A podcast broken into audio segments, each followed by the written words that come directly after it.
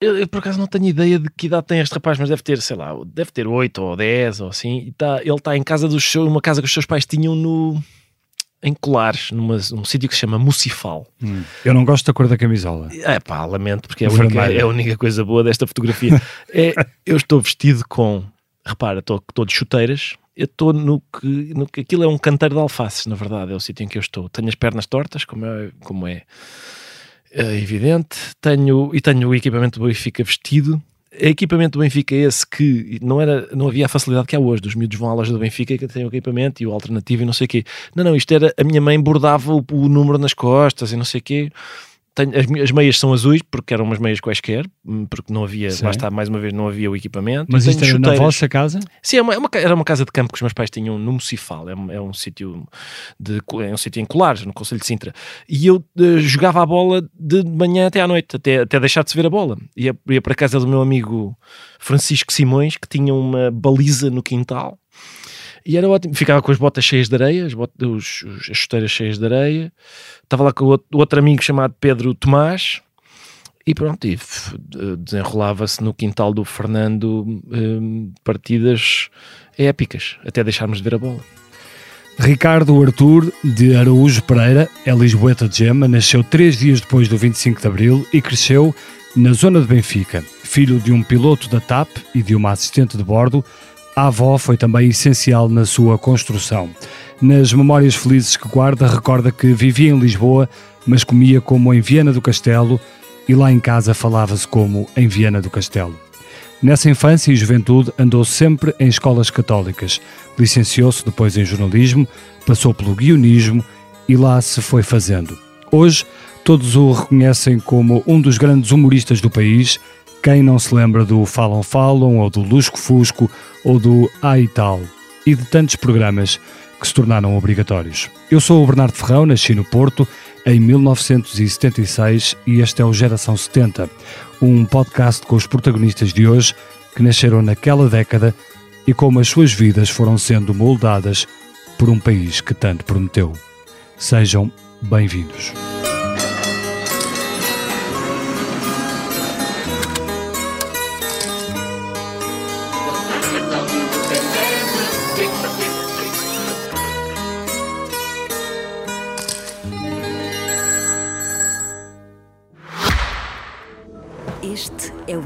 Algo extraordinário, onde a cada olhar desvendamos uma nova descoberta.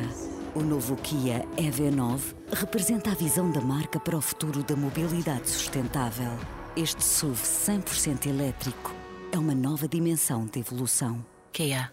Movement that inspires. Ricardo, portanto, tu dizias-me que essa casa era uma casa de campo do, dos teus pais. Sim, que eles é Sim, eles compraram o terreno primeiro e depois construíram a casa lá. Mas já eras nascido nessa altura? Já era, já. Eu devia ter para aí seis anos quando eles uh, construíram a casa. Sim, nós, nós morávamos em Lisboa, não é? Sim. Uh, isso é uma casa de fim de semana e, de, e para as férias e tal. Era, passava aí aqueles três meses de férias grandes com a minha avó. Os meus pais. Tá, a tua avó costumava vir com vocês para, para essa casa de campo? Sim, ia comigo. Os meus pais não, não tinham três meses de férias, né? estavam claro. a trabalhar.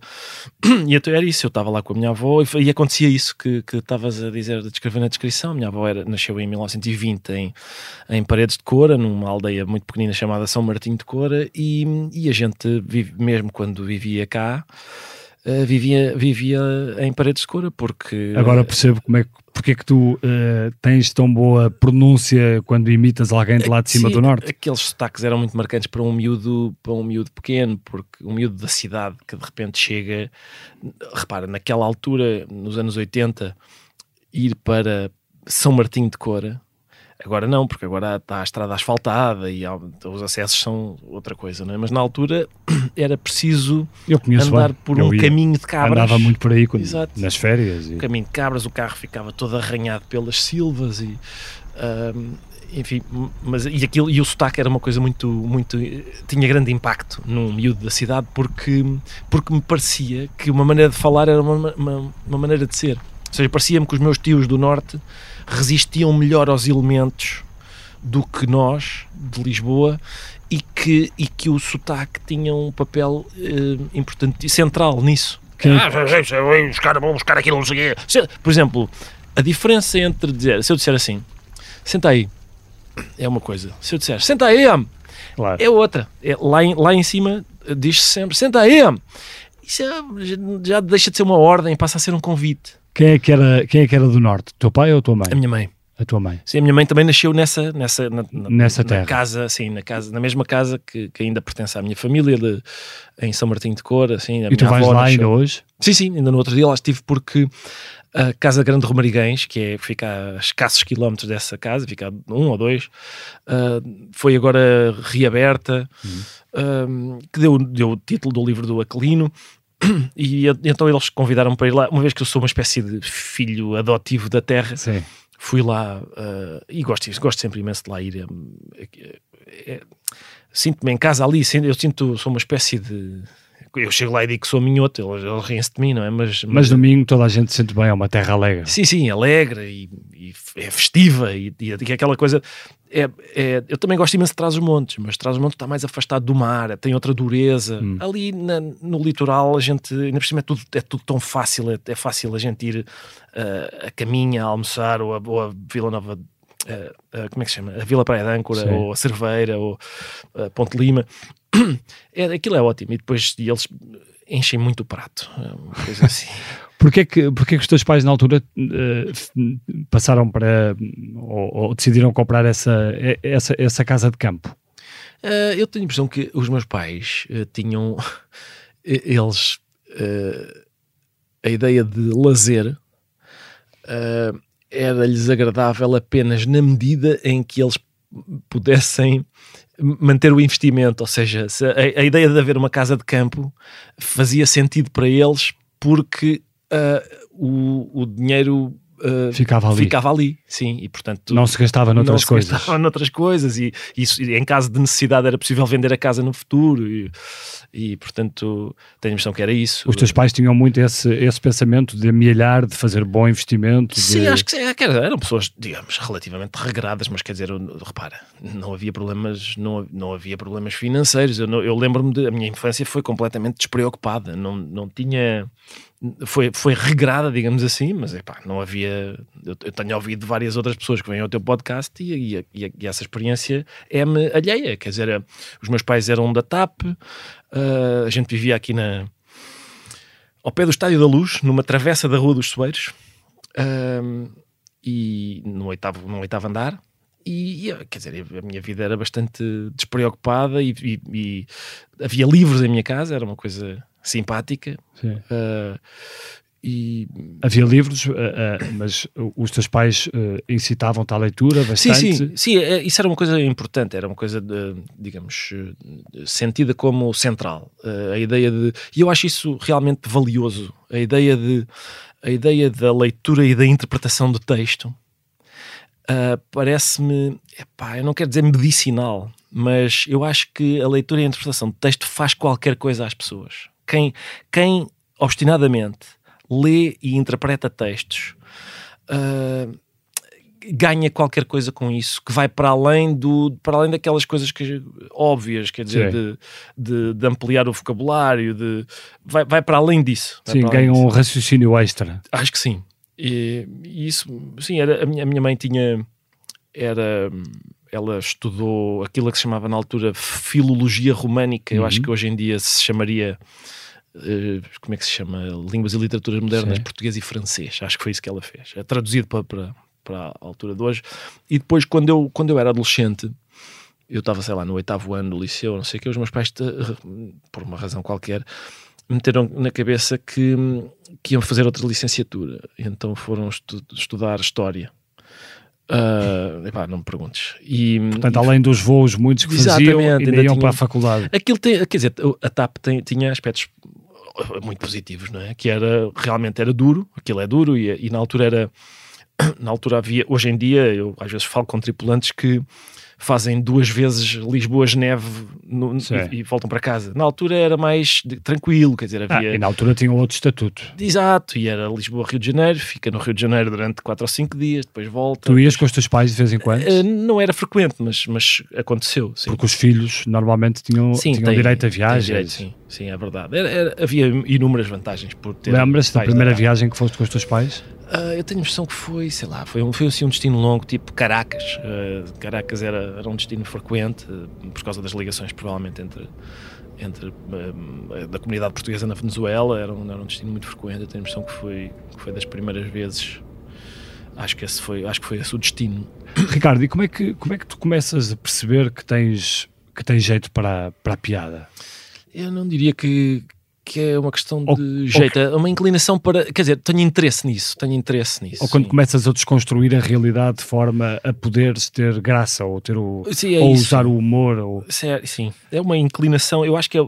Se calhar eu não sei explicar essa inclinação, mas acho que há pessoas que têm essa inclinação uh, e, e, que por causa dessa inclinação uh, vão fazendo isso várias vezes uh, e, e tornam-se tornam-se uh, capazes de o fazer. Quer dizer, é, é, como, como aquelas, como a gente ouvir que, sei lá, que um, que um, que um músico ficava fechado no quarto a tocar guitarra. É claro que alguém que se feche no quarto a tocar guitarra e, e, e o faça durante longo tempo uh, vai saber tocar guitarra melhor do que quem do que quem não faz isso, não é? Sim, está bem, mas quem é... investe tempo nisso, eu investia tempo em, eu achava fascinante que as, o que acontece isso, alguém ser capaz de fazer, produzir nos outros uma reação física violenta, Sim. como é o riso. Eu Mas investias, investias tempo como? Uh, a, é pensar na, a pensar naquilo, a pensar como é que isto se faz. Porque, porque Mas conseguias isto... fazer rir os teus pais, por exemplo? A uh, tua avó? Sim, sim, exatamente. Esse era, esse era o objetivo principal. Eu vivia,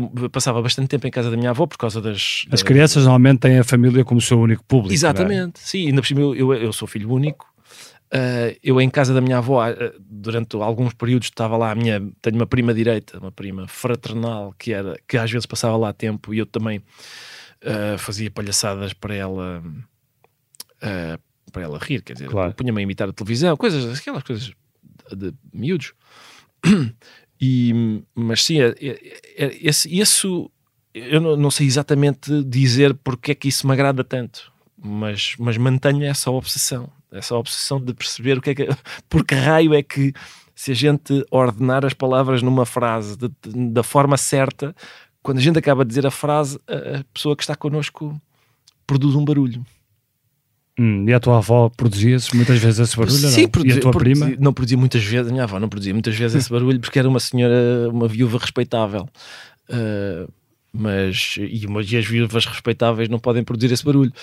Uh, mas sim, mas, mas produzia o número de vezes suficiente para eu ficar satisfeito. A minha avó era uma espécie de. Era um livro de.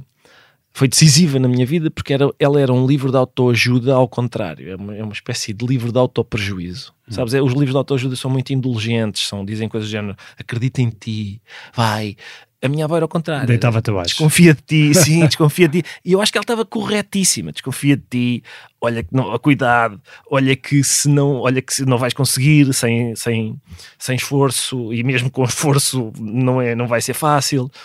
Uh, epá, eu acho que isso foi decisivo e, e agradeço. Foi acho que, acho que isso é, foi central na minha. Mas ela punha-te a estudar? Punha-te a... Sim, a estudar, sim. A, a, havia alguns livros em casa da minha avó. A minha avó era, não era, quer dizer, eu lia para a minha avó. Ok. Ela não tinha, eu acho que ela tinha, sei lá, terceira classe ou a quarta.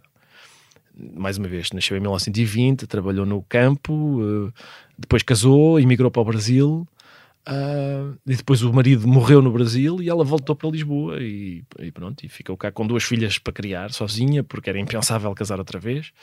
Uh, mas havia alguns livros lá em casa, havia alguns livros do meu tio que tinha militado na, nos anos da Revolução, tinha militado no, no MRPP, e portanto uhum. havia, havia lá alguns livros uh, um, e tu leste-os todos? É pá, quer dizer, aquilo não tinha muito. Havia, por exemplo, havia livros do género O Julgamento do Padre Max. Assim, umas, havia assim, umas, umas edições uh, estranhas, nunca mais vi aquele tipo de edição.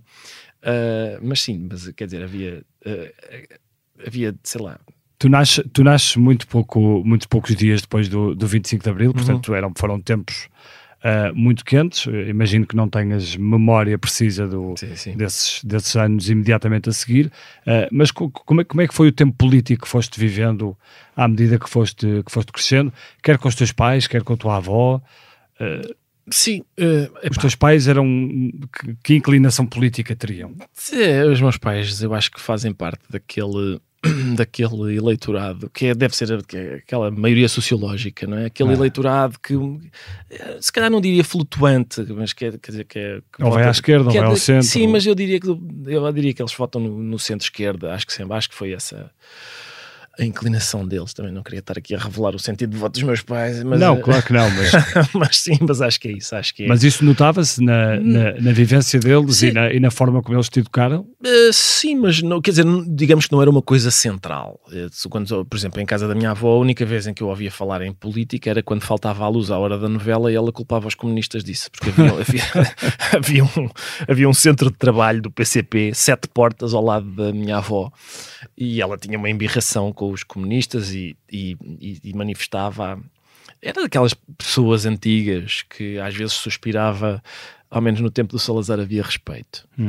Uh, mas quer dizer, mas não era uma não era uma pessoa que ela gostava que, acho eu, que ela estava mais satisfeita em, em, democracia do que, do que em ditadura. Às vezes tinha esses suspiros. É, o meu problema da minha avó é que ela. Eu uma vez escrevi um texto para a Maria do Céu Guerra sobre isso. Uh, problema da minha avó é que ela não tinha grande serventia para dar à liberdade. Sim. Era uma, uma, senhora que se levantava, ia ao mercado comprar frutas e legumes, tinha o neto a quem fazer o almoço. Mas votava? Por acaso tenho a sensação que eh, não, não tenho a certeza que a minha avó votasse. Não? Não é porque essa é uma serventia muito importante para pois dar é, liberdade. Pois é, mas é, lá está, mas ela não, não, não tenho a certeza que ela votasse. Não tenho a certeza. E os teus pais votavam? Sim, sim, os meus pais votavam sempre. Uh, mas lá está, também ah, eu, mais uma vez, tenho ouvido alguns dos teus convidados e há uns que dizem uh, foi uma, uma, altura muito marcante para mim porque os meus pais tinham estado presos durante a ditadura, por exemplo, ou foi uma altura muito marcante para mim porque os trabalhadores ficaram com a quinta dos meus pais. Eu não, nem uma coisa nem outra. Ou seja, eu, eu Uh, tu viveste plenamente a liberdade conquistada sim, depois, e, depois de Abril, sem te preocupares muito com a política. E, exato, e acho que pertenço, sim, pertenço... Embora tenhas alinhado depois no, no, no, Partido Comunista Português. Sim, eu fui militante do PCP durante, sei lá, dois anos ou assim, eu tinha 20, 24 talvez quando me eh, inscrevi no PCP, a minha mãe depois disse à minha avó que eu tinha, que eu me tinha feito militante do PCP, a minha avó fez um silêncio e, e disse: Mas ele é bom rapaz. O que é falso, por acaso, mas, é, mas, enfim, mas, ela, mas ela achou que, que ficava arrumado E porquê, assim. porquê que te foste inscrever Fui-me inscrever pelo seguinte, eu fui-me inscrever na sequência de uma derrota catastrófica do PCP numas eleições autárquicas, que era precisamente um, um, uma zona em que o PCP era forte e houve, houve uma derrota catastrófica nas autárquicas e eu achava... Em qual zona é que foi? Não, não, não, foi, foi eh, essa zona, a zona é, a zona é, é as autárquicas, ou ah, seja, sim. Eh, esse, numas eleições, âmbito, numas eleições. eleições autárquicas, sim. Okay. Uh, as, o PCP era forte nas autárquicas sim, e aquilo sim. marca, o, o, o, marca um, ali um, o início de um, de um declínio. Uhum. Uh, e eu achava, e, e continuo a achar, tal como o Mel Antunes, que o, que o PCP fazia falta à, à, democracia portuguesa e achei que se um rapaz de 24 anos se inscrevesse nessa altura, no, no rescaldo de uma derrota desse, dessa envergadura, que isso queria dizer qualquer coisa. Queria dizer que, que, que havia ali, que podia. Que, que, ainda, ainda havia coisas para o PCP, havia um espaço ainda para o PCP. Uh, ah, enfim, depois a, a militância partidária não é para mim, devo dizer. Além de que, quer dizer, na altura houve ali um período bastante conturbado em que apareceram alguns daqueles, daquelas pessoas que se costumaram a, começaram a chamar renovadores, uh, das quais Deus Nosso Senhor não deve gostar muito porque morreram todos. Morreram. Foi uma coisa impressionante. Uh, João Amaral morreu, Luís Sá morreu, tudo foi eito, tudo eito. Uh, portanto, em princípio, Deus Nosso Senhor é, é ortodoxo. Uhum. Uh, e pronto, e, e, e enfim, é quando foram acontecendo coisas. E, uh, o, Sérgio, o Sérgio Sousa Pinto contava aqui que também, que também passou pelo PCP, que a certa Sim. altura se desiludiu, se desiludiu profundamente com, com, o Partido Comunista Português, sobretudo na altura da, das, das, das revoltas estudantis e uhum. das, das, reuniões estudantis, etc. Uh, qual é que foi o teu ponto de desilusão com o partido? Eu pensei que naquela altura uh, já estava claro que o que aconteceu na União Soviética, na RDA, uh, nos países de leste, uh, não, era, não era de todo uma coisa que, que a gente achasse interessante. Uh, mas, mas achei que o PCP nunca disse isso claramente, ou seja, nunca, nunca disse. Há sempre, há sempre uma formulação que é, digamos que não é a nossa a experiência de, não é o modelo de democracia que hum. nós desejaríamos. Aquilo era horroroso, não é, não é, não se pode, não se pode falar daquilo apenas com, digamos que não é o modelo. Não, não, era horrível, era horrível. Uma vez eu falei com o Mário de Carvalho e ele disse que que haja uma coisa que o surpreendeu foi que quando se começou a saber como é que eram as coisas na, no leste europeu e na, na, União Soviética, uh, ele disse as coisas eram piores do que a propaganda americana dizia. Ou seja, era, era, a propaganda americana era branda uh, quando comparada com as, com as condições reais.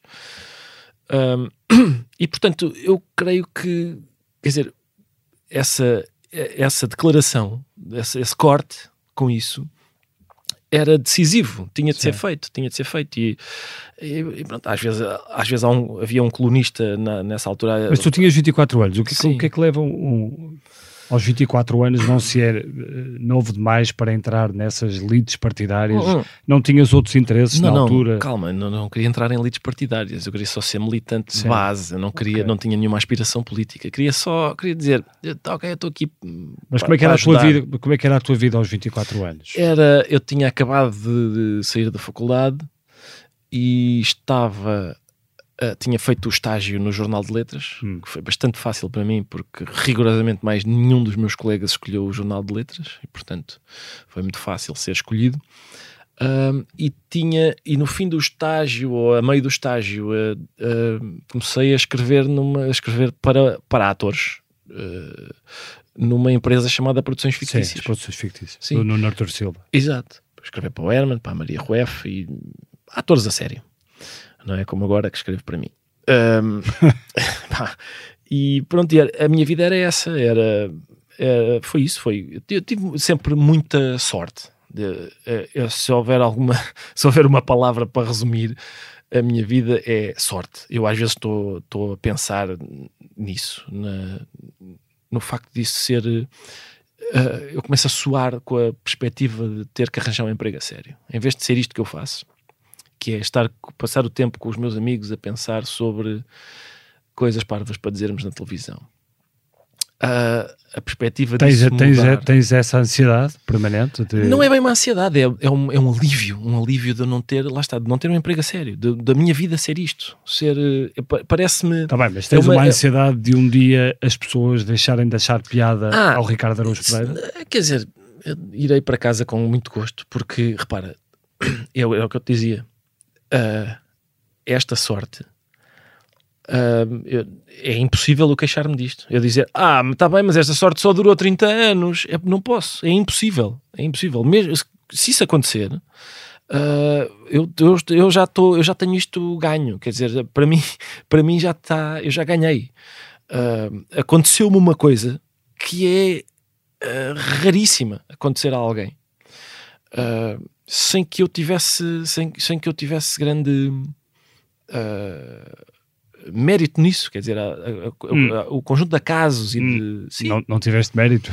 Ah, quer dizer, há, há coisas eu, eu trabalhei, trabalho e, e esforço-me e tal, isso não há dúvida, mas há coisas que são inexplicáveis. Inexplicáveis. Porque é que, porque é que as pessoas preferem uma coisa e não outra? Porque é que uh, às vezes eu sinto que é, é como aquela estou à espera que me aconteça, como no filme do, do no Truman Show. Sim. Que, que, sim, que de repente cai uma parede e, Exato, e, e, de repente, e vocês, ah, sim, sim, isto, afinal. E toda a gente diga, não, pá, Ricardo, agora a sério, era a gozar, como é óbvio, não podia ser, não é? Não, estamos aqui, olha, repara, agora estamos aqui fechados num estúdio para ouvir o que é que tu tens para dizer sobre teres nascido em 1974. Como é óbvio, isto nunca podia ser verdade. Estávamos a gozar contigo. Um, e quando tu dizes ganhaste muito, uh, ganhaste muito em todos os sentidos. Uh, a tua vida ficou claramente mais confortável. Sim, ficou. Eu, o que também é bizarro. Repara, tu, tu já sabes quanto é que ganha um professor, um médico, não sei o quê. Uh, pronto, sabes qual é a minha profissão? Uhum. E pronto, é isso. Realmente a nossa, a nossa sociedade, a nossa sociedade bizarramente valoriza o meu trabalho de uma maneira bastante diferente do que valoriza. Mas sentes-te mal com isso? É pá, repara, se, do ponto de vista cívico, eu acho que eh, eu não digo que pá, acho, acho, que acho que os professores deviam ganhar mais e que os médicos deviam ganhar mais, isso não há dúvida nenhuma. E que tu devias ganhar menos? Não, não, não, eu estou bem, obrigado. Eu acho que não digas isso. O doutor Balsemão é capaz de ouvir isto e depois diz: Olha, desculpa, ouvi, ouvi uma coisa muito interessante num podcast, queria, queria renegociar aqui. Não, não, eu não diria isso. Diria era que, é, que, é que as pessoas que têm empregos a sério deviam, deviam ganhar mais, sim. Gostava disso, gostava que isso acontecesse. Quando, tu olhas, quando tu olhas, por exemplo, para, para, para, o que se está. Quer dizer, isso já nem faz muito sentido perguntar, porque neste momento o governo caiu. Uhum. Uh, eu ia te perguntar até sobre os professores e os médicos que estão uh, bastante zangados com, com este governo. Uh, como, é, como, é que tu olhas para, para, para, tudo isto que está a acontecer no país? Epá, repara, eu estou dividido. Mais uma vez, um governo socialista, mais uma vez suspeitas Exato, de corrupção, sim. mais uma vez Sim, uh, é... buscas e dinheiro vivo e envelopes e... Exato. Mas desta vez, repara, o dinheiro vivo nos envelopes são, até agora, a única coisa que verdadeiramente me deixou entusiasmado com este caso. O resto ainda está demasiado é, pois é muito chato. o Sócrates pôs a fasquia muito alta, não é? Porque aquilo, aquilo dava gosto. Era, era havia um debate sobre, sobre a cor do, do chão de uma casa em Paris. Eu gostava uhum. de acompanhar isso, gostava de acompanhar a, o cofre da mãe. O cofre da mãe, o oh, acreditavas tão bonito na televisão dá-me dá 2.500 euros. Isso, isso dá gosto, dá gosto de acompanhar. Este caso é, um, é diferente, é tipo, é pá, olha, que eu é preciso ligar para a AIP, não posso ligar para a AIP, porque a AIS é que não me deixa, por causa é pá, é uma coisa muito chata e não se percebe muito bem até que ponto é que aquilo não, é. Mas há uma coisa que é clara: tens um, alguém que se apresenta como o melhor amigo do primeiro-ministro e que é uma espécie de influenciador máximo de, de vários negócios Sim. que estão a ser feitos e que uh, aparentemente com dinheiro tem... do Estado. Exato. E que aparentemente tem a promessa de escrita, ao que parece, uhum. de 0,5% numa empresa uh, milionária se, se aquilo se concretizar e tal. Ou Sem seja, dúvida. Eh, vamos fazer 50 anos depois do 25 de Abril e, e estamos a discutir no país uh, um, um, caso muito sério de corrupção e estamos sempre, parece que não saímos desta discussão, não é? Uh, sim, é, é chato, é chato, é, não há dúvida. É, é chato, mas, qual, mas, mas mesmo, qual repara, é que é a tua opinião sobre isso? É, mesmo para mim, eu tenho duas. Uma é como cidadão, como cidadão fico consternado. Como palhaço, isto tem um lado simpático para mim, que é dar-me material, mas uh, aborrece-me que o material seja sempre o mesmo, ou seja, que seja sempre uh, uh, mais ou menos a mesma coisa. Eu gostava que houvesse uh, outro tipo de uh, coisas a correrem mal. Coisas a correrem mal de outra maneira. Normalmente são sempre as mesmas. É uh, olha, isto que se estava, está, está-se para decidir há 30 anos e ainda não decidiu. É, é, sempre assim. ou seja, são quase sempre as mesmas coisas. É, a gente, é uma espécie de dia da marmota, não é? Em Sim, Groundhog Day. Exato. E, e isso é chato, essa parte é chata. Uh, é uma desilusão para ti este uh, acontecer isto? Uh, repara, com, o governo, com o governo de António Costa, do Partido Socialista? Mais uma vez, é, eu, eu ainda não.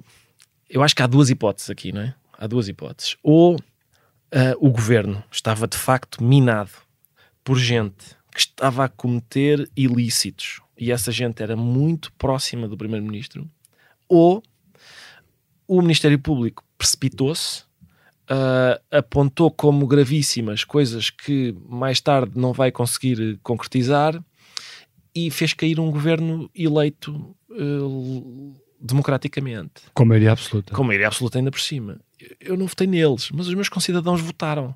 E, portanto, é, é, eu acharia uh, muito grave que o Ministério Público tivesse dito, caso seja isso, que o Ministério Público tivesse dito sim, sim, é, houve aqui uma maioria vasta de portugueses que votaram nestes, mas é, eu acho que não. Uh, e portanto, eu espero, eu acho que a, a primeira hipótese, eu prefiro, entre estas duas, eu prefiro a primeira. Eu espero que, se, que as suspeitas do Ministério Público sejam suficientemente fortes e, e, e estejam uh, defendidas uh, de uma forma uh, tão clara que seja a, primeira péssima hipótese e não a segunda ainda mais péssima hipótese. Tu sempre, tu sempre recusaste receber André Ventura no, no teu programa. Uhum.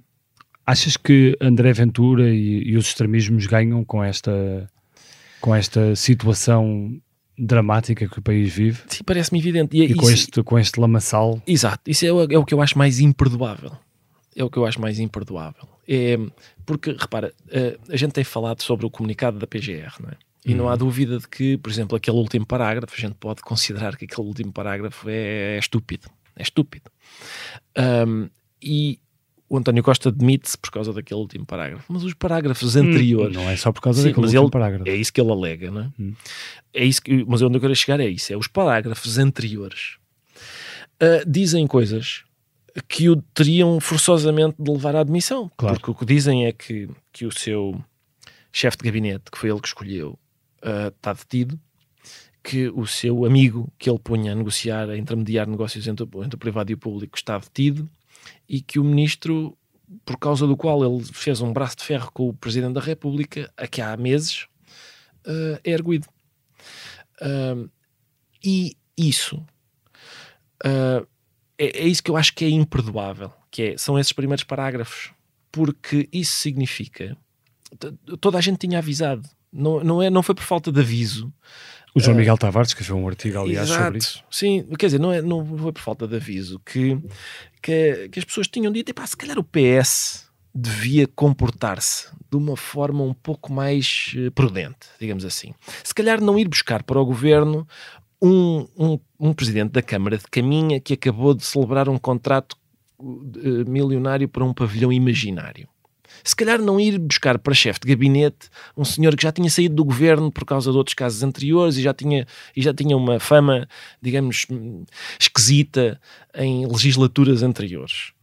Uh, esse, todo, tudo isso, tudo isso levou-nos levou à situação em que estamos agora. Eu acho isso imperdoável por causa do efeito que tem, que é esse que é, que é haver uh, um partido que esfrega as mãos de contente nesta altura. Quando tu olhas para estes 50 anos de democracia, uh, o que é que tu encontras, ou, ou, a falha que tu encontras, ou porque é que o país não conseguiu desenvolver-se uh, de forma a evitar este tipo de situações, de forma a ser um país mais capaz de responder aos seus cidadãos. Um, eh, o, que é que, o que é que está a falhar no país, em tua opinião?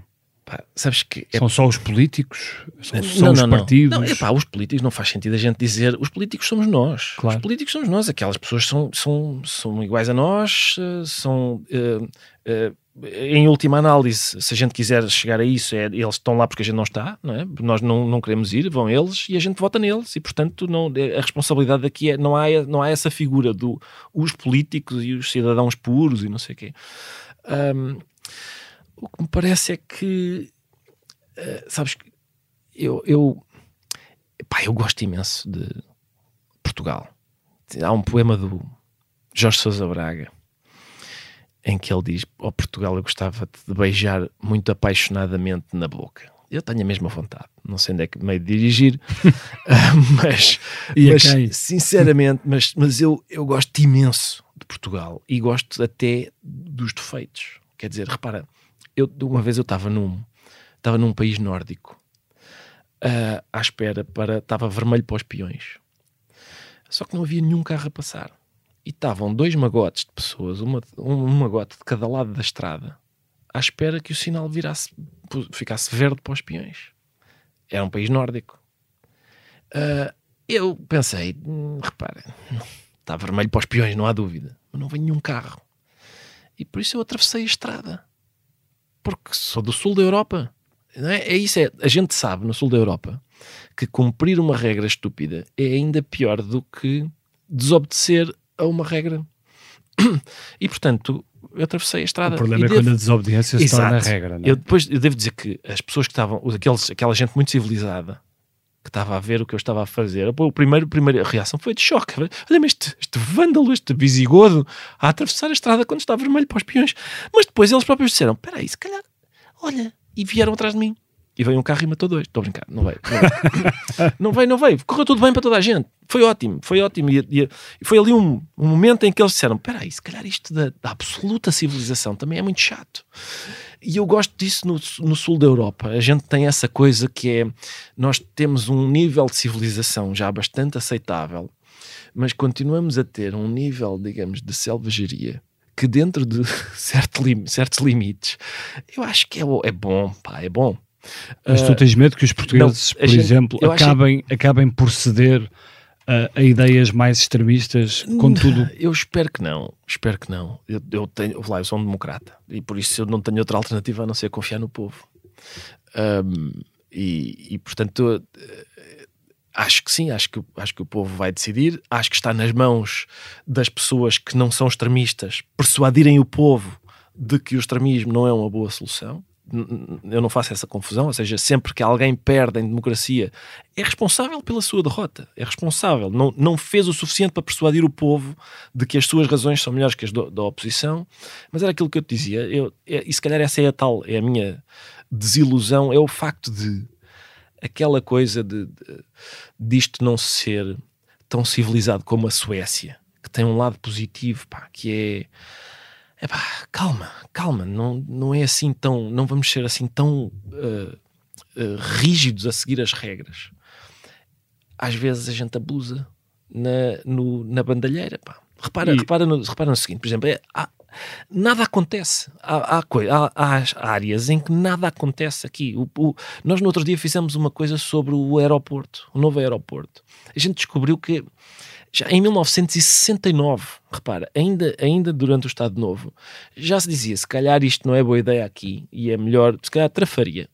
E, e depois a gente fez a, a, a sequência histórica, trafaria, Sim. Ota, não sei o quê, Margem Sul Jamé, afinal Margem Sul, Alcochete, Montijo, não sei o quê, e nisto, ao fim deste tempo todo, o, o, o líder do, do PS e o líder do PSD juntam-se e concordam no seguinte vamos fazer um estudo. um estudo. E agora é que vai ser. Um estudo para, para perceber onde é que é a nova Exatamente. localização. Exato. E são anos, são décadas disto. São décadas porque, porque decidir custa, qual é que custa muito, não é? Custa e tal. E, e há, há áreas em que não acontece nada. Sim, é, imagino que isto é óbvio, pasto, bom pasto para, para, para humor, mas uh, depois há, os, há o Portugal real que não, que não consegue chegar a um hospital, que não tem professores para os filhos. Exato. E, portanto, tudo isso são, são, são consequências muito graves. Uh, há pouco quase que enganaste e quase que dizias o presidente. Sim. E, portanto, eu aproveitava para te perguntar sobre o presidente uh, Marcelo Rebelo de Sousa. Como é que está a tua relação com o presidente Marcelo Rebelo de Sousa? A minha relação, quer dizer, eu, eu nunca não se pode dizer que eu tenha tido uma relação com o professor Marcelo Rebelo de Sousa, nunca, isso nunca aconteceu, quer dizer... É, é... Sabes porque é que eu te estou a perguntar isto? Sei, sei, sei, mas, eh, mas repara, não, não, há, não havia uma relação para, para destruir, porque eu, não, nós não não somos, não, nunca fomos visita de casa um do outro, nem, quer dizer, nem, nem de coisa nenhuma. Não, não. Claro que o não, senhor mas... Presidente é o senhor Presidente. Eu sou, eu falo ao domingo à noite, pá, na seguir digo, digo coisas. Mas é público, vezes... é público que o Presidente não gostou muito daquele, daquele número que tu fizeste. Sim, eu acho que isso é público e, e além disso é público que houve uma que houve uma queixa-crime uh, que não foi apresentada pelo senhor Presidente, mas que, mas que, mas que é exatamente está é, é, exatamente sobre as coisas de que, de que o Presidente não gostou. Quer dizer, repara, o que é que eu posso fazer? Apesar de tudo, é bem diferente, por exemplo, dos tempos do Herman, em que houve programas que não foram para o ar. É, exato, sim, sim. Tudo, houve, nesta altura, exatamente, houve, essa liberdade. Não, não há, sim, é isso mesmo. Aliás, o Herman é uma espécie de Martim Muniz, porque ele entalou-se na porta e, e agora eu acho que seria muito, por causa dele, entre outras coisas, por causa dele seria muito bizarro que isso acontecesse a mais alguém. Mas tu achas Mas, que eh, exageraste naquela piada? Há esse exagero? Uh, eu acho que exagerei, sim. Sabes porquê? Porque a minha profissão é essa. É assim, é a mesma coisa. Tu chegas ao pé de uma, de uma pessoa, vamos pôr ali do António, do cartunista do Expresso, e diz, e, e diz assim: é pá, António, eu estive a ver aqui esta caricatura do cavaco e o nariz está muito grande. Claro, é tudo Exatamente, então aquilo é uma caricatura. Há pergunta: o senhor exagerou? Sim. Sim, é, é, o meu trabalho é esse. É, e portanto, é, o ponto é sempre esse: é com certeza que exagerei. É, porque é assim que funciona isto. A, a, questão é se alguém diz assim, pois, mas a partir deste ponto o senhor não pode exagerar. Digam-me então que ponto Mas é. exageras, é. exageras para ter piada ou exageras porque achas que aquilo merece uma crítica? Não, não, não eu, eh, o meu único, o nosso, nós somos uma equipa que tem como único objetivo uh, produzir aquele barulho nas pessoas a, a, gente, eu recebo ao decibel, eu, pelo menos eu interiorizo isso dessa maneira. Se, se eu consigo fazer com que aquele, aquela plateia tá bem, mas aquela, equipa, aquela equipa é um conjunto de cidadãos que vivem neste país, que Exato. sofrem dos males deste país, ah, sim, sim. e portanto uh, há sempre uma dose de crítica. Pois está bem, mas, uh, mas, mas repara, não, não é uma equipa de justiceiros, não, tá bem. é uma equipa de humoristas cujo objetivo é fazer com que aquela plateia que nos vem ver aqui aos domingos e desejavelmente a que está lá em casa. Uh, façam, façam barulho. É isso. É, se, a, a, crítica pode ser excelente. Se as pessoas não fizerem, não fizerem aquele barulho no fim, nós não fizemos o nosso trabalho. E portanto, uh, naquele caso, eu devo dizer-te que eu, eu, até falei com a, quando, quando nos reunimos outra vez depois desse processo crime, eu falei ali com a, com toda a gente e disse: pá, oh, malta, sabem que eu fiquei bastante orgulhoso de nós, porque não houve nenhum momento em que nós estivéssemos a escrever o texto sobre as declarações do presidente sobre o decote daquela senhora no Canadá. Não houve nenhum momento em que qualquer de nós tivesse dito: é pá, isto não será demais. Nenhum! Nós estávamos a fazer o mesmo que fazemos sempre. É, o método é sempre o mesmo. É, olha que giro. Ele comentou o decote daquela senhora. Ah, o uh, que, é, que é que vamos fazer sobre isto? Pronto, e fizemos aquelas coisas. Ricardo, no, no, no, no início deste, deste hum, podcast eu lembrava algumas das, das tuas expressões mais famosas, como o falam, falam, o lusco fusco, há e tal, há muitas outras. Tu tens, tens saudades do, dos tempos do, do Gato Fedorento? Uh, quer dizer, tenho saudades de ter a idade que tinha naquela altura. Eu devo dizer que essas, essas expressões, uh, o público foi muito generoso connosco, porque nós não ou seja, não eram expressões repetidas. Às vezes há, às vezes há, há programas humorísticos em que a mesma personagem é recorrente e aparece várias vezes a dizer o mesmo bordão. Por exemplo, nos Malucos do Riso era isso, não é? Uhum. Havia sempre um quadro em que alguém dizia, sei lá, até Barracabana ou assim. Eh, todas essas frases que. as, frases que tu, as frases que tu citaste foram ditas uma vez. A gente não repetia personagens por uma questão de incompetência técnica, porque eu eu não saberia, eu não sei, não, não, não tenho conhecimentos de ator para dizer, ah, ok, eu agora vou Sim, mas encarnar o, o YouTube, vez aquela... O YouTube Sim, fez o, isso o YouTube encarregou-se. Sabes que quando a gente, quando o gato fez uma turnê pelo país, nos uh -huh. teatros, e antes do pano subir, eu ia ver os sketches, ia ver-me a fazer a personagem que tinha de fazer no teatro para me imitar a mim próprio a fazer a personagem. É era a única maneira de eu conseguir eu sou um ator, enfim, de grande envergadura. E, mas, mas, mas como, é, como, como é que eram esses tempos? Aquilo, uh, para quem não sabe, era feito nas velhas instalações da SIC, velhas instalações da em Carnascido, com móveis Sim, móveis. Móveis que lá estavam usados. Exatamente, uh... era o nosso. Havia um senhor que era iluminador dos nossos sketches que tinha um gosto tremendo naquilo. Ele achava graça, achava-nos graça, e então ele, pá, descobri ali uma mesa para uma coisa de debate. Esta mesa é ótima, não sei o quê. Pá, ainda no outro dia me cruzei com ele. Algumas daqueles móveis eram do, do Taveira. Eram tralhas que estavam lá para trás, sim, lá, lá para, num armazém qualquer da SIC. Uh -huh. E ele ia buscar, limpava o pó e tal. Ou às vezes, quando era num, num, num sketch num cenário de escritório, a gente desalojava gente, pessoas que estavam a trabalhar na SIC, ficavam lá fora meia hora só para Quanto tempo gente... é que vocês demoravam a, a gravar um, um, um programa? Gravar o programa não era assim tão não era assim tão difícil. O, o, o, principal, e é o nosso, é, o nosso trabalho é escrever o texto. É isso. Esse é o nosso trabalho. Uh, a história de depois gravar a gente oferece. É, é, até, até seria, seria bizarro cobrarmos por aquilo. O que a gente, o que a gente vende é o texto. Uh, depois fazer aquilo era relativamente Uh, rápido, até porque. E divertido. Divertido, era divertido, sim, e era, era rápido porque a gente percebia ao fim de um ou dois takes que melhor que aquilo já não fica, não há hipótese. Somos bastante. As nossas limitações não vão, não vão desaparecer assim. Uh, e sim, era, foi divertido. Uh, mas para não repetir, nunca te pedem para voltar? Pedem-me constantemente, pedem-me constantemente, mas uh, Uh, eu, eu, o que eu digo sempre é: como o que tens no prato. Agora estou a fazer isto, agora comes isto, comes isto. Depois, qualquer dia, vamos ver. Não, é improvável que a gente volte a fazer aquilo, porque a gente, em, por um lado, a gente fez para aí 600 sketches. Acho que precisamos de mais do que uma década ou duas para, para, para fazer uma pausa. E depois já não temos 29 anos. Claro. E, e aquilo, aquilo, aquilo, requer algum esforço. Tira bigode, põe bigode, vai para ali, carrega com as coisas, vai, vai grava a chuva, não sei o quê. Aburguesaste no amor. É, com certeza, mas esse sempre foi o meu, o meu plano, sempre foi o da engorda. Atenção, claro. não estou não aqui para, para outra coisa. Sim, sim, tu aliás até dizes em entrevistas que gostas muito, é uma das coisas que mais gostas de fazer é de comer. Exato, sim, sim. Gosto imenso. Uh, uh, e sobretudo pratos que são designados apenas por uma palavra feijoada, cozido, já. Uh, dobrada. Não é esta, agora há esta mania nova, já viste isto, não é? Que os pratos são descritos com, sei lá, em 10 linhas. Pá, é muita coisa. Um, e, a e, tua, e a tua mulher também é do Norte? É portanto... do Norte, sim. É, é, sim quer dizer, não é, mas é como eu, é como eu, no, no sentido em que os pais dela também são, de, são de, do Norte. Um, Deixa-me deixa perguntar-te só, só uma, uma, sobre um outro assunto uh, relativamente a uma discussão que é muitas vezes tida, que é o investimento que o Estado e o país faz nas gerações mais novas, uhum. uh, nos estudos, etc. Uh, e isto porque as tuas filhas estudam fora, uhum. vivem fora. Isso foi uma opção? Foi porque só encontraram o trabalho lá fora? Não, não, elas, elas quer dizer, neste momento não trabalham. Sim, mas só encontraram. Sim, elas estão a estudar ainda quem trabalha sou eu, hum. para justamente. Sim, trabalhas para alimentar aquilo. Exatamente. Uh, mas, uh, não, elas, elas andaram num colégio uh, inglês. Hum.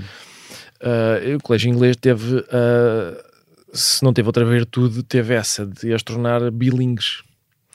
E a partir do momento em que elas são bilingues, plenamente bilingues, ou seja, é, é, eu até às vezes até fico a pensar se elas não terão, se, se não falhei eu, ou seja, pelo meu lado, se, se, se, não é o português delas que precisa de melhorar.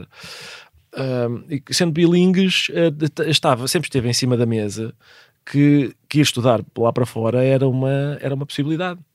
E eu fico muito satisfeito de lhes poder proporcionar essa possibilidade, porque acho que elas Uh, elas uh, gostam uh, e, essa, e, essa, paternidade à distância é diferente? É terrível, pá. É, não presta para nada, é muito, muito chato. Aliás, a, por exemplo, a mais nova fez agora 18 anos e está tá numa universidade pá, no meio dos Estados Unidos, está noutro continente, está e ela está a gostar tanto que eu até levo mal.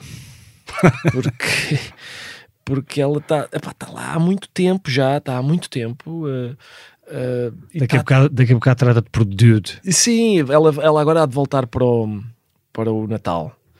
Uh, a outra está em Inglaterra, por isso tem mais facilidade em vir e não sei o quê. No outro dia disseram-me que, que, eu agora tenho um podcast, um, um muito interessante podcast, Sim. chamado Coisa que não edifica nem destrói.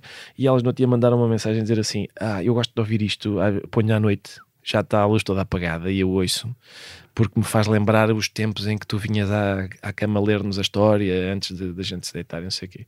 E confesso que fiquei com fiquei todo pronto, mariconçamento com lágrimas. Eh. Tu ias, tu ias à cama ler a história às tuas filhas? Sim, sim, esse era, opa, repara, é, é, eu sou onde é que eu posso intervir lá em casa? Nas coisas de responsabilidade, não é? Ah, tem que ser um adulto a fazer isso. Agora, em coisas como ler a história, pô, e sou fortíssimo, ia lá, fazia as vozes do lobo, dos porquinhos, não sei o quê, inventava finais alternativos. No dia seguinte elas diziam, não, conta outra vez a de ontem, exatamente como contaste ontem. Eu, e assim também tive isso, eu também exatamente, sou pai de duas filhas, portanto... Com certeza, e portanto eu faço essas coisas, eu faço, eu tenho o pelouro das palhaçadas e tal. Uh, as, as coisas que lhes garantem a subsistência e isso é feito por um adulto, não sou eu eu trato destas coisas, trato da palhaçada, e, enfim. E tens saudades? Tenho, não, tenho mesmo, tenho mesmo. Pá.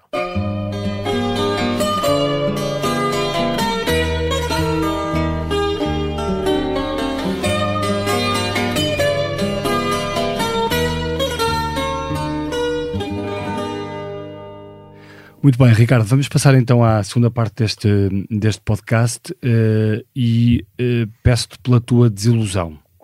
É, eu acho que já, já, já passamos por ela. Sim, é, é isso. É, é, ou seja, a minha desilusão é essa: é de que é, do, é o reverso do meu entusiasmo pelo país. Ou seja, é esta ideia de que, de que eu, eu fico entusiasmado com o facto de nós uh, não sermos autómatos que cumprem regras rigidamente, cumprem regras rigidamente e tal. Uh, isso tem um lado muito positivo, acho eu.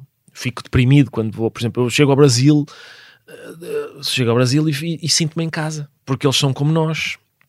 Isso, uma vez eu aterrei no Brasil e entrei num táxi e, e, e, e confidenciei ao taxista que tá, estavam a passar vários carros com os, todos os vidros fumados, incluindo para-brisas, tudo fumado. E eu disse-lhe é que giro, isto em Portugal é proibido. E diz ele, é aqui também. E eu percebo imediatamente o que é que ele quer dizer com. Claro que aqui também é proibido, mas a gente faz. Há imensas coisas que são proibidas e a gente faz. Por exemplo, tu, por exemplo esta coisa de não, não se pode fumar dentro de, de, restaurantes e não sei o quê. E bem, não é? E bem, e bem é ótimo porque epá, é, é, o limite à liberdade. É quando se eu estou a fumar muito contente, mas se a minha nuvem de fumo está a chatear outra pessoa, é aí que é, é o momento de parar. Uh, há aqui há uma maneira de ficarmos todos satisfeitos, que é criar uma zona para fumadores que não aborreça os não fumadores. E os nossos restaurantes, uh, alguns tinham isso, agora vão passar, a, vão deixar de ter, não é? Mas há sempre sítios em que o senhor diz assim: é bem. Deixa só ser aqueles clientes e pode Exatamente, fumar. e nem é para mim, eu não fumo, mas, mas, mas quer dizer, mas, mas fico satisfeito que a regra não seja não seja que, que possa não ser cumprida quando há margem para ela não ser cumprida. E, o, e o meu problema é a desilusão é essa, a desilusão é é quando a gente, quando isso não é com conta peso e medida, ou seja, quando isso ultrapassa as marcas, quando hum. isso se torna uh, a, a, bandalheira, é, é, uma pena, porque é um valor inestimável esse de, de, gente, de gente ter isso, essa, de nós termos assim, sabes que na Jangada de Pedra do Saramago, Sim. a Península Ibérica separa-se da Europa e começa a andar pelo, pelo Atlântico fora e depois vai estacionar entre o Brasil e a África e fica ali. E a, a, a, ideia é essa: é, a, gente, a gente não é bem daqui, a gente é mais dali de baixo, é. É, a gente é daquela zona. É tal coisa, é tu, tu, eu vou à Dinamarca, estive na Islândia há dois verões e eu pensei, é pá, eu, no Brasil eu não era feliz eu aqui. Eu não sou daqui, eu não sou daqui. No Brasil, que é noutro hemisfério, noutro continente, eu estou mais em casa. E não é só por causa da língua, não é só o facto de eu olhar para as tabletas e perceber o que lá dizem, em vez de na Islândia que é só zeros com um traço e não sei o quê. Uh, é outra coisa, é, sabes que a língua islandesa parece ter sido inventada por uma pessoa que vendou os olhos e depois escreveu à balda num teclado. Depois só a carregar nas teclas. Uh, uh, falavas meio do Brasil, deixa-me deixa perguntar-te: no Brasil uh, eles reconhecem-te lá? Não, não, é, pá, é raro, quer dizer, é raro. No, aliás, quando reconhecem, já não sei com quem é que estava. De, houve lá uma vez qualquer em que alguém me reconheceu no Brasil e, e era um brasileiro. E a pessoa foste, ao, estava... foste ao programa do Joe? Sim, e... foi, sim mas, é, não, mas não, tinha, não tinha a ver com isso. Tem a ver, mais depressa, tem a ver com o gato fedorento. Hum. Um, e a pessoa escreves na Folha de São Paulo? Sim, escrevo na Folha de São Paulo e tal, mas isso quer dizer, digamos que não, Sim, ninguém, claro. ninguém me atira sutiãs na rua por causa da crónica não, da Folha de São Paulo. Uh, mas sim, mas uh, às vezes sim. Sinto-me lá sempre. Uh, olha, a última vez que lá estive foi para fazer uns espetáculos com o Gregório do Vivier, dois em São Paulo, dois no Rio de Janeiro. Sempre que nós estamos no continente um do outro, a gente junta-se e faz aquilo. E as pessoas, inexplicavelmente, sentam-se para, para ouvir duas pessoas a falar sobre gramática. Uh, a fama é, é algo insuportável para ti? Ou não, é... pá, não é. Sabes que uh, a fama é bastante ilusória. Uh, uh, já, eu, como eu não, eu não saio muito à rua, primeira coisa, gosto de estar em casa. Segunda, quando eu saio à rua, as pessoas abordam. Mas não sais à rua já para. Não, não, não, não é disso, é, é uma, uma inclinação okay. pessoal. Quando eu saio à rua, as pessoas que me abordam uh, é, é para serem gentis. É para pedir para tirar uma fotografia, ou para, para pedir um autógrafo, ou, para, ou às vezes é só para dizer uh, coisas comoventes, do género, pá, enfim, coisas. E ninguém te disse, olha, exagerou com o Presidente da República. Uh, os meus pais Os teus pais disseram houve, houve, algumas pessoas, não sei se isto me vai uh, se isto me vai prejudicar em tribunal, mas houve algumas pessoas que disseram assim: é pá, que chatice, e os meus pais foram umas delas, disseram: ah pá, que chatice, pá, que chatice, agora vimos isto do processo da queixa-crime, e eu, pois, já viste, ele, mas realmente abusaste. mas os meus pais nasceram, eu nasci três dias depois do 25 de Abril. 25 de Abril foi uh, numa uma quinta, acho eu, eu nasci no domingo, dia 28 eu não vivi um minuto em, em ditadura. Eu, eu continuo convencido de que não transgredi nada. Nada, antes pelo contrário. Eu acho até bizarro que a seis meses dos 50 anos do 25 de Abril, epá, que alguém ache que aquilo que, que, se pondera a hipótese de eu ser julgado por fazer pouco do Presidente da República. Epá, enfim, mas... Como é que é a relação dos teus pais com o humorista Ricardo Araújo Pereira, com o filho humorista? É, é eu acho que acho que é boa. Eles têm. Uh, uh, eu sou Araújo da parte da mãe e Pereira da parte do pai.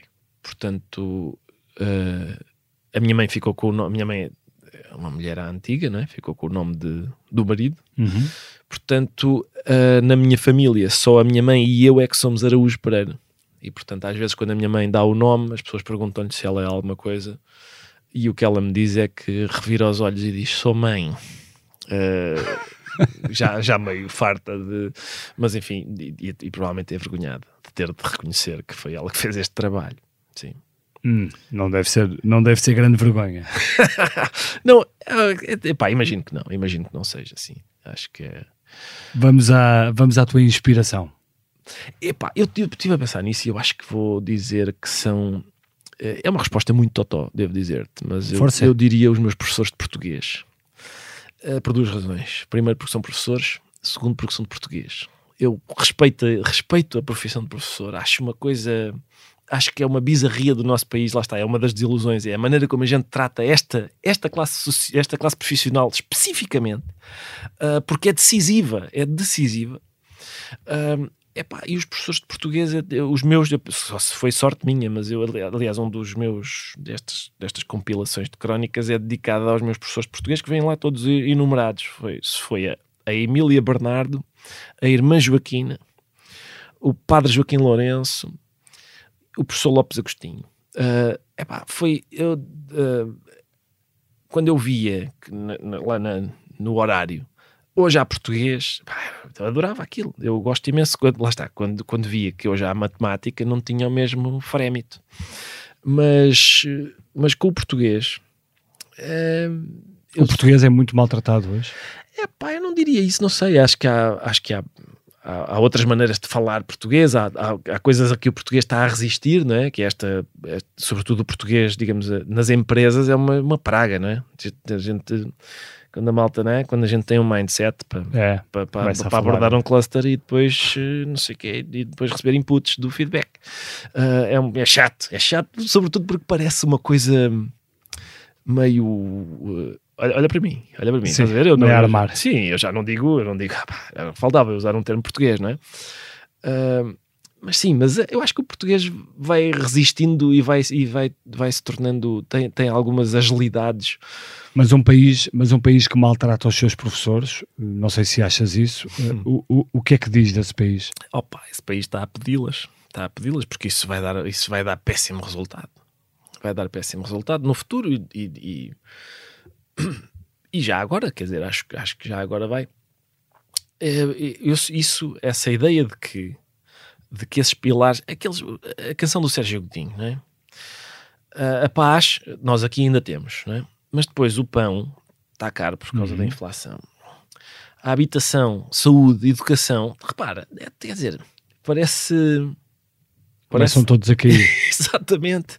Pá, é, são de facto as coisas essenciais. Uh, e portanto, e a música toda, como sabes, diz só há liberdade a sério quando houver. A paz, o pão, a habitação, saúde e educação. Vamos então, vamos então passar para a música que tu, que tu escolheste. Ah, vamos a isso. Uh, a de Sérgio Godinho também era boa, Não, sim, era. mas tu escolheste a do, a do Zé Mário Branco, Exato. o FMI. Epá, o FMI do Zé Mário Branco, aquilo é mais do que uma música, é uma performance, aquilo é, uma, aquilo é cabaré. E eu devo dizer, epá, eu, eu, eu, eu, eu se tivesse que apostar, eu diria o, o FMI do Zé Mário Branco ocorre-me todas as semanas, por uma razão qualquer, ou porque, ou porque ou, ou, há uma formulação qualquer, ou porque, porque acontece qualquer coisa em Portugal e eu digo, epá, isto é como, isto é como o, o, rio de São Pedro de Moel que não chega a desaguar no mar de uma maneira que a gente possa dizer, porra, finalmente o rio uhum. desaguou. Um, há três referências ao Benfica, devo dizer, na, no FMI, logo ao início há uma referência ao Mortimer, que era o treinador do Benfica, e depois há, há mais duas referências ao Benfica. Uh, isso valoriza muito a música. Um, mas há, mas há, há todas, há, há, vários versos que me ocorrem constantemente, uh, incluindo meu Fernão Mendes Pinto de merda. Muito bem. Ficamos então com essa, com essa passagem do, do FMI. Ricardo, eu agradeço-te muito por teres vindo ao, eu é que agradeço. ao Geração 70. Este podcast teve a sonoplastia de João Martins e João Ribeiro, a produção editorial de Mariana Oca Ferreira, a fotografia de Tomás Almeida, a edição vídeo de Carlos Pais, grafismo de Paulo Alves e coordenação de Joana Beleza. Eu sou o Bernardo Ferrão. Não perca o próximo episódio. Cachucho não é coisa que me traga a mim mais novidade do que lagostim.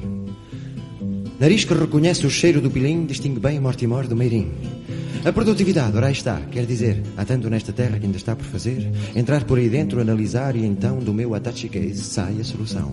FMI, não há graça que não faça o FMI. FMI, o bombástico de plástico para si. FMI, não há força que retorça o FMI.